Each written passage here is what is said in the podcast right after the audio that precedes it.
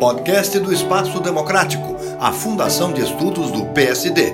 Hoje, com o economista Roberto Macedo. Quando escrevia este podcast, no dia 24 de março de 2022, no dia anterior o dólar havia caído para R$ 4,84, após seis quedas consecutivas, e atingido seu menor valor em dois anos, segundo o jornal Valor da primeira data citada. Por vários meses, o dólar ficou em torno de R$ 5,50. Como fica o futuro? O boletim Focus do Banco Central, divulgado no dia 21 de março de 2022, previu uma taxa de R$ 5,30 para o fim deste ano. Mas também já ouvi gente dizendo que o dólar pode cair para R$ 4,50 que seria o seu valor, entre aspas, de equilíbrio entre oferta e demanda. Entre as razões da queda recente, as mais apontadas são o aumento do preço das commodities minerais e agrícolas, é, devido à guerra na Ucrânia, o que favorece o Brasil ao ganhar mais dólares com suas grandes exportações desses produtos.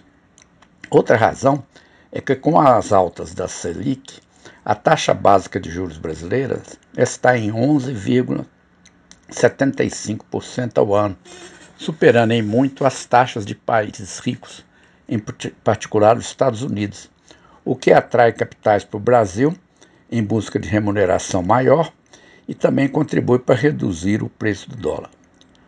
Passa agora a uma pergunta que é muito comum ouvir no meio social em que atuo. É hora de viajar para o exterior para aproveitar o dólar mais barato?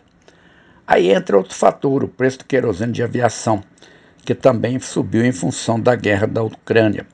Isso deve estar aumentando o preço das passagens aéreas, que é um componente importante do custo das viagens internacionais, talvez contrabalanceando, contrabalançando o efeito do dólar mais barato sobre o preço em reais do combustível. Ainda não vi análise de qual foi o efeito final. Sobre viajar ou não, tem um conselho que tenho seguido usualmente e com bons resultados.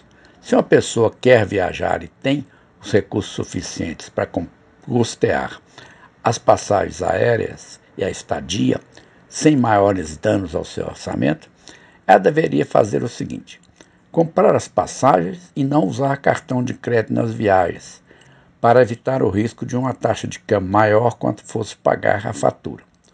Recomendo comprar um cartão que é carregado com determinado valor em dólares no momento da compra, ou seja, o comprador viaja com a taxa de câmbio definida. E, depois de adquirida a passagem esse cartão, sugiro ignorar o valor dessa taxa cambial por muito tempo, para não se vangloriar se ela subir, nem se arrepender se ela cair. Roberto Macedo para a Fundação Espaço Democrático do PSD.